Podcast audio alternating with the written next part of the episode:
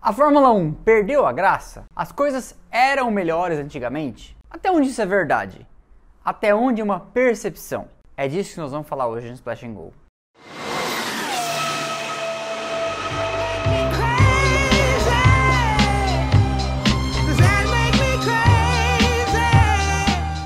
Bom, quando você conversa com tiozões, eles vão te dizer que de 1970 até o final dos anos 80 é que era a melhor época da Fórmula 1. Quando você conversa com tiozinhos, eles te dirão que de verdade, de 1990 até 2000 é que a coisa era de fato boa.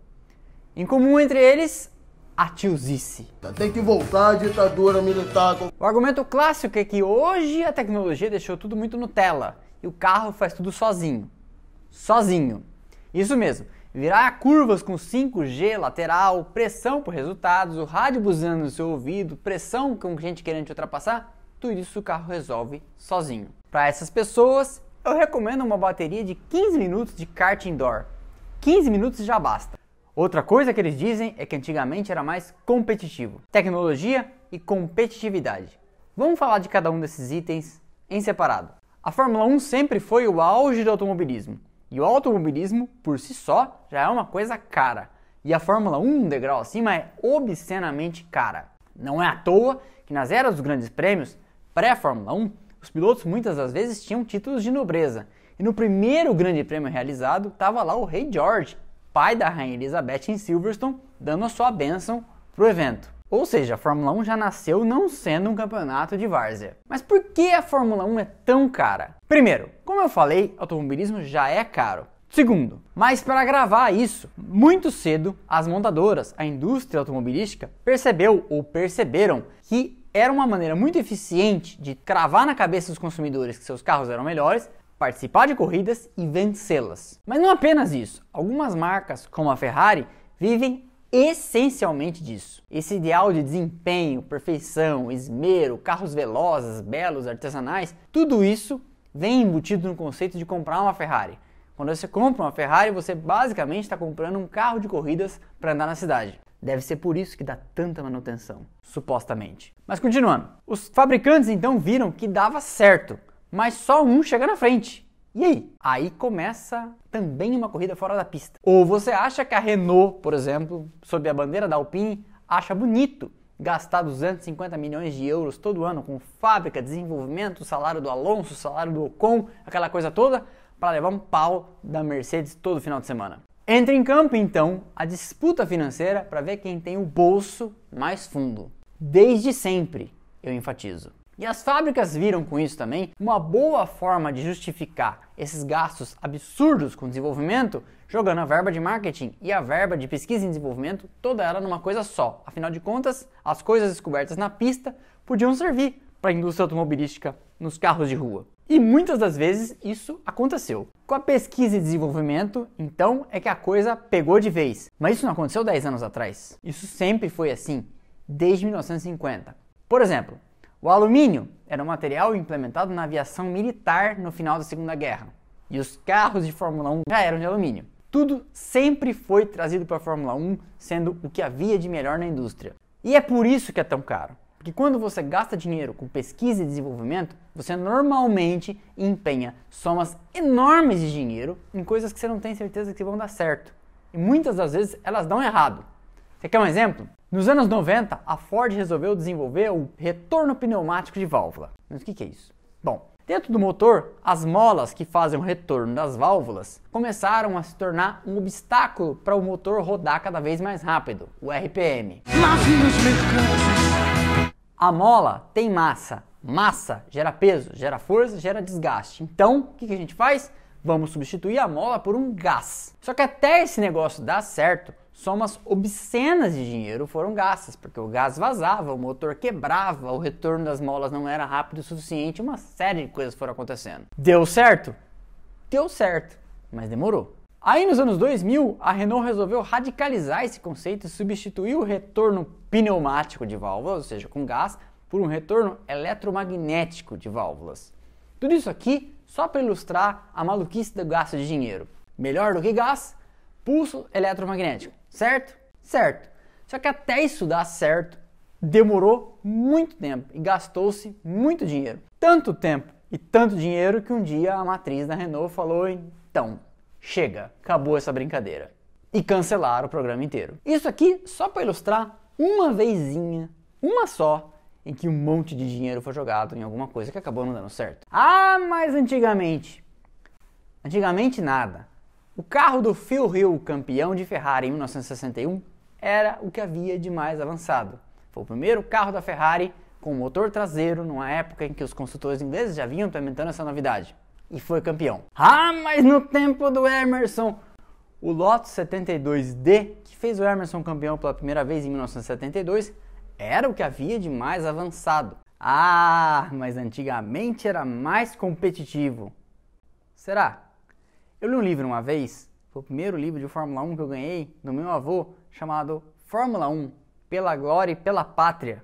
Pela Glória e pela Pátria. Parece até slogan de governo neofascista. Nomes que envelheceram mal à parte, o livro diz uma coisa muito interessante. A Fórmula 1 é feita de hegemonias. E isso é uma realidade. Mas por quê? Bom, diferentemente da NASCAR, da Indy, da DTM, da Stock Car, a Fórmula 1 é um campeonato de construtores. E quando nós estamos falando de construtores, nós estamos falando de segredos industriais. Ou você acha que você entra numa fábrica de equipe da Fórmula 1 fácil? Muitos jornalistas experientes comemoram quando conseguem entrar na fábrica de uma equipe de Fórmula 1 como convidados. Tudo é extremamente sigiloso para conseguir aquilo que o Gordon Murray chama de a unfair advantage, ou seja, uma vantagem quase injusta porque ela é no limite do regulamento. E sigilosa, porque quando o seu adversário descobrir o que você está fazendo, você já vai ter ganhado 4 ou 5 corridas e vai ter encaminhado o campeonato.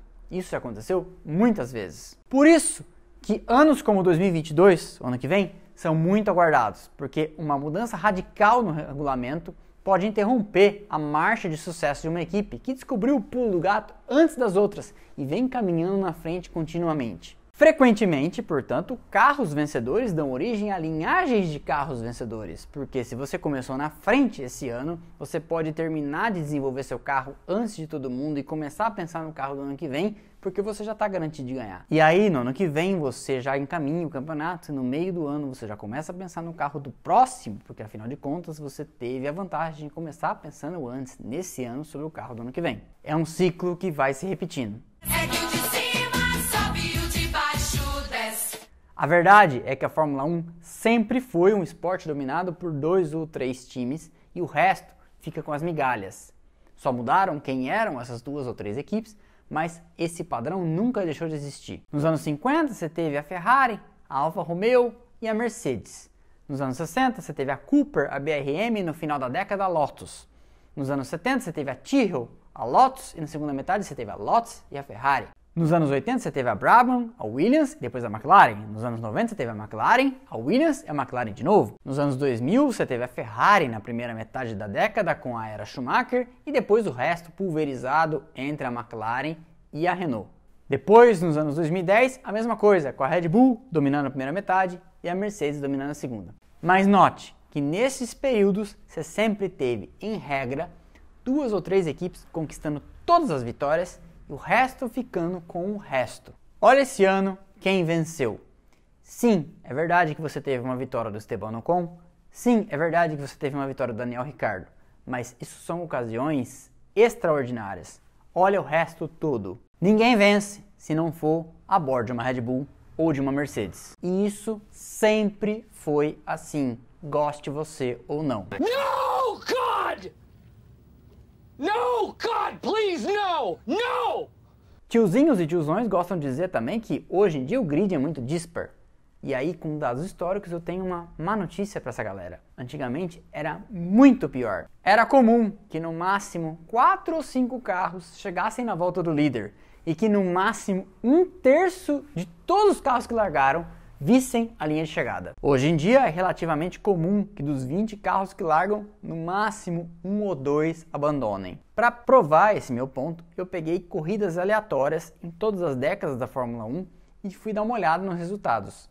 E você pode fazer a mesma coisa, o site chama Formula One Stats. Eu vou colocar aqui o link na descrição e também aqui embaixo para você poder conferir do que eu estou falando.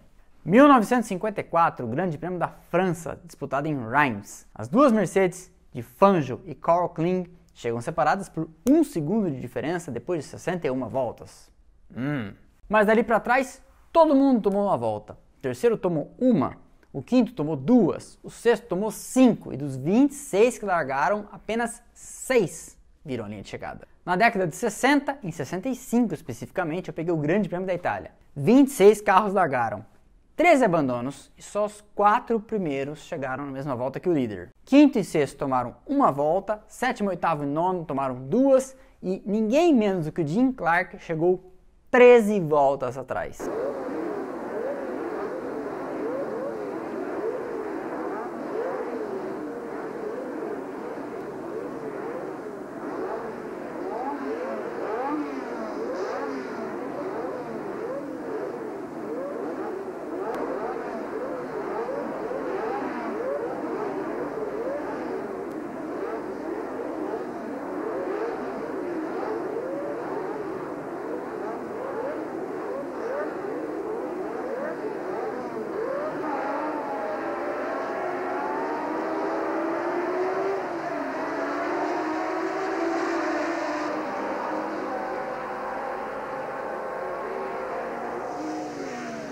Na década de 70, eu fui no ano de 73 e peguei o Grande Prêmio da Suécia disputado em Understop. 20 carros largaram, 7 abandonos e apenas 5 cruzaram a linha de chegada na mesma volta. E dali para trás, uma festa. Sexto e sétimo, uma volta atrás. Oitavo, nono e décimo, três voltas atrás. E o Nick Lauda andando de BRM, que era uma equipe média ali, uma Alpha Tauri da vida na época, cinco voltas atrasado. Nos anos 80, eu não fui aleatório não eu fui em 1986, que é tida por alguns como uma das melhores temporadas da história da Fórmula 1.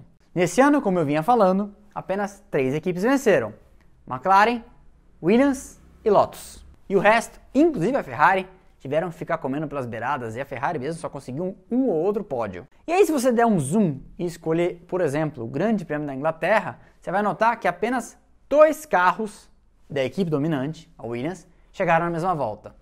Mesmo o cara que viria a ser campeão, o Alan Prost, tomou uma volta do líder. Do quinto ao oitavo, três voltas atrás. E claro, dos 24 no grid, apenas 10 terminaram. Vocês estão notando um padrão? Hoje em dia, os carros quebram muito menos e a diferença existente entre o primeiro e o último em tempo de volta é muito, muito menor. No Grande Prêmio da Holanda, penúltima corrida, na data em que eu estou gravando esse episódio, o Nikita Mazepin, no Q1, fez a melhor volta dele em 1.11.875 e o Max Verstappen em 1.10.0036. 1.8 segundos, pouca coisa mais do que isso, melhor. Então, recapitulando, nós temos a tecnologia e fica claro se você olhar historicamente o que as equipes usavam na época e o que a indústria fazia na época, que as equipes usavam o que havia de melhor. E esse papo da competitividade é uma rotunda mentira. É mentira que era mais competitivo. O que se tem é uma percepção torta da realidade.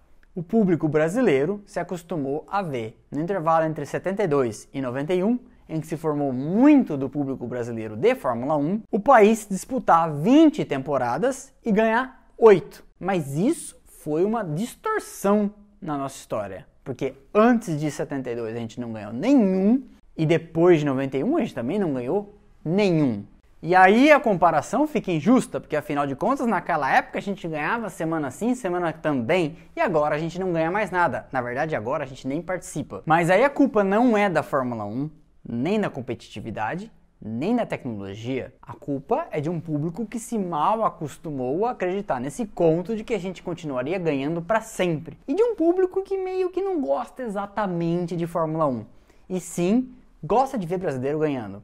Na verdade, na Fórmula 1 e em qualquer esporte. Ninguém é obrigado a gostar ou desgostar de nada e você pode muito bem preferir a Fórmula 1 de antigamente. Mas a ideia desse episódio era jogar um pouco de luz objetivamente, com fatos e dados, e mostrar que muitas vezes paixões e preferências individuais acabam turvando o julgamento e fazendo todo mundo falar que era melhor antigamente. Normalmente, por aquela galera de sempre que gosta de ficar se debulhando em lágrimas pelas nossas manhãs de domingo. Mas até para essa galera eu tenho uma reflexão um pouco freudiana que foge completamente do escopo deste canal, que é o seguinte: Você tem saudade da Fórmula 1 dos anos 80 ou você tem saudade de quem você era em 1980? E esse foi mais um episódio do Splash and Go no YouTube. Eu espero que vocês tenham gostado. Na semana que vem tem mais. Se você não segue ainda, segue lá, splashandgo.podcast no Instagram. E eu te convido a curtir e se inscrever para receber as notificações. Isso ajuda muito o canal e a gente está tentando chegar nos mil inscritos. Eu te vejo aqui semana que vem e lá no Instagram onde tem conteúdo diário. Valeu, um abraço e até a próxima.